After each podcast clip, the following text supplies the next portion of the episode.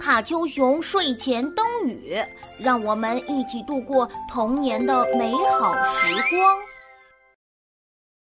自我克制是个很好的习惯。成功来自于你对自己真正热爱和擅长的事业的专注，而非来自对每一偶然事情的挑战。一个商人要需要一个小伙计，他在商店的窗户上贴了一张独特的广告，应聘一个能自我克制的男士，每星期四十美元，合适者可以拿到六十美元。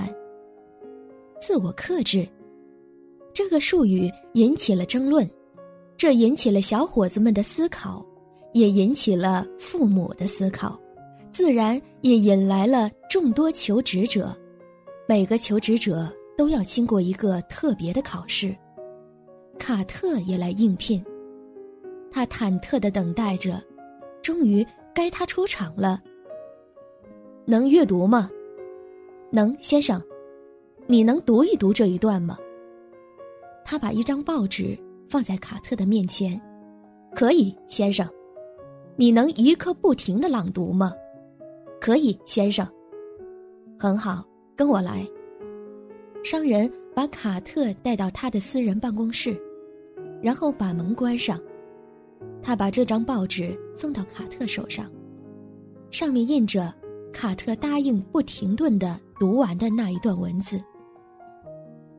阅读刚一开始，商人就放出了六只可爱的小狗。小狗跑到卡特的脚边。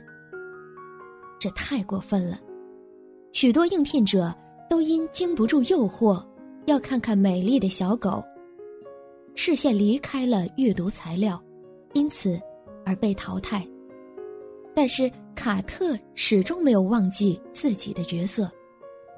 在排在他前面的七十个人失败之后，他不受诱惑，一口气读完了材料。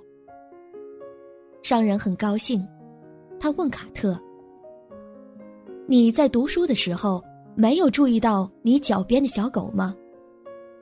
卡特道：“对，先生。我想你应该知道它的存在，对吗？对，先生。那么。”为什么你不看一看他们？因为我告诉过你，我要不停的读完这一段。你总是遵守你的诺言吗？